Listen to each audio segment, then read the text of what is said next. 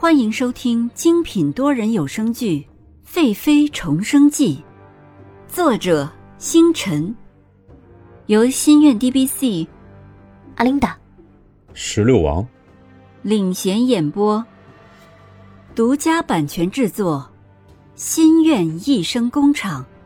欢迎您订阅收听。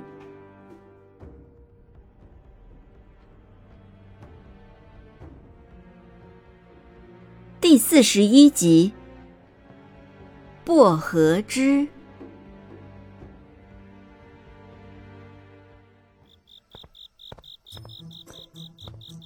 回到了舒心店，沁儿看见抱着面粉的红玉，说道：“叫你拿个细粉，去了这么长时间，是不是在路上贪玩了？”红玉听见了，不高兴的说：“沁儿姐姐还怪我呢。”取了一趟面粉，好不容易。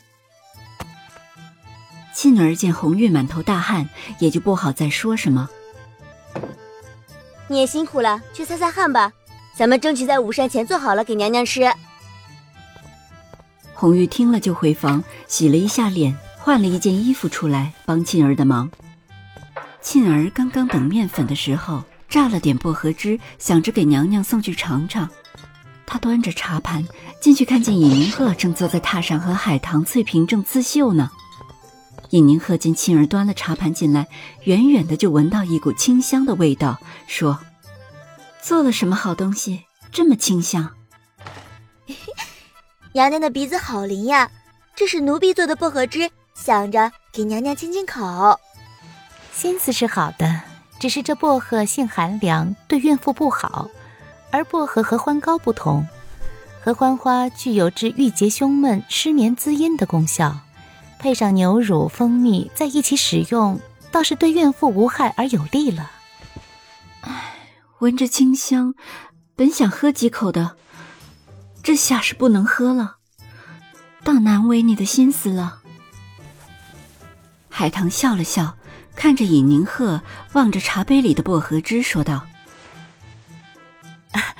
也不是不能喝，只是需要点配具。尹宁鹤一听可以食用，不知道是不是怀孕的原因，突然对薄荷汁产生了兴趣，急忙说道：“哦，要用什么配具？”海棠看着盛薄荷汁的官窑瓷碗说：“小姐可记得当年老爷在小姐成年的时候送给小姐镶有碧玺的银杯吗？”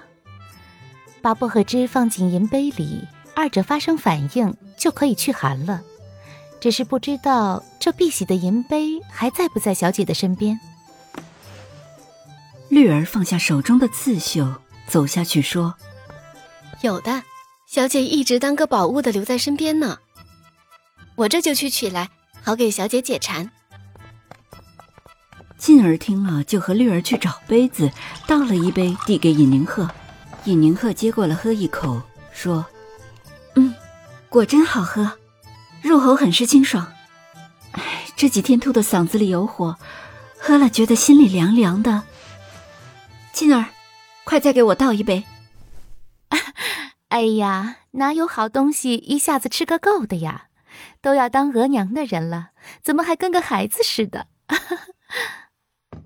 好海棠，就再让我喝一杯吧。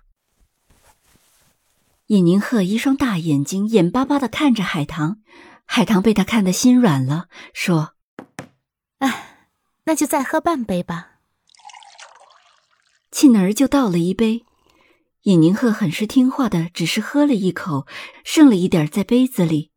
沁儿看娘娘喝的很好，说：“娘娘，那我现在就去准备薄荷合欢膏了。”尹宁鹤点头答应了，说。这薄荷汁这么好喝，想必薄荷合欢膏也一定不错。我现在都有点急不可待了。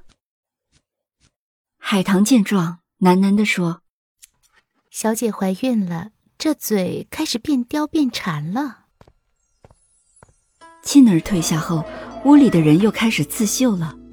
前世以宁鹤为了让洛宣城注意自己，都不曾给彻儿绣过一件衣服。今生一定要彻儿的衣物都是自己绣的。四个月了，自己已经绣了七个肚兜，五件婴儿外褂，五套亵衣，都是用上好的丝绸，外褂更是用了极其稀有的蜀锦。肚兜上没有绣什么龙呀、凤呀的。尹宁鹤只是希望这一生他的彻儿能够健康平安的成长，所以在他的肚兜上只是绣了孔雀开屏、喜鹊登梅、松鹤延年等的图案。海棠还笑话自己，在外褂上的挽袖、领口上都绣上了如意云，是以花卉图案。海棠自小和小姐长大，从没有见过这样的小姐。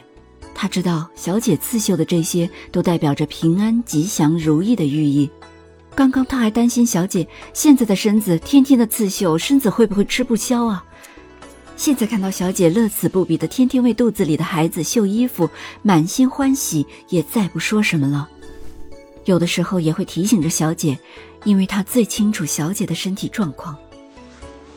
尹宁鹤绣了将近两个时辰，海棠就不让她再绣下去了。她现在肚子大了一些，不再像以前了。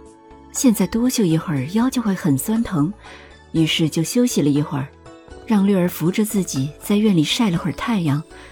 天气渐冷了，这几日吐的难受，好久都没出来了。站了一会儿，就觉得腰沉沉的。打扫院子的小德子见状，连忙取来椅子，铺上天上兔毛的软垫，让尹宁鹤能舒服一些。海棠看见小德子这么细心，于是取笑道：“没想到小德子竟是这么心细的人呀，竟生生把我比下去了。”尹宁鹤听见海棠取笑小德子，于是说道：“就你牙尖嘴滑，小德子，甭听他的，你该干嘛就干嘛去吧。”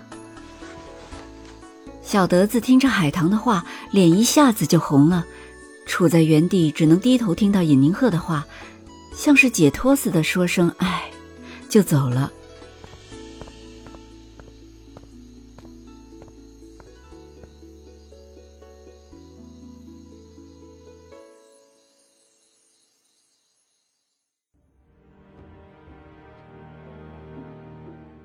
本集完毕，欢迎您点赞、打赏、订阅、好评。我们下集再见。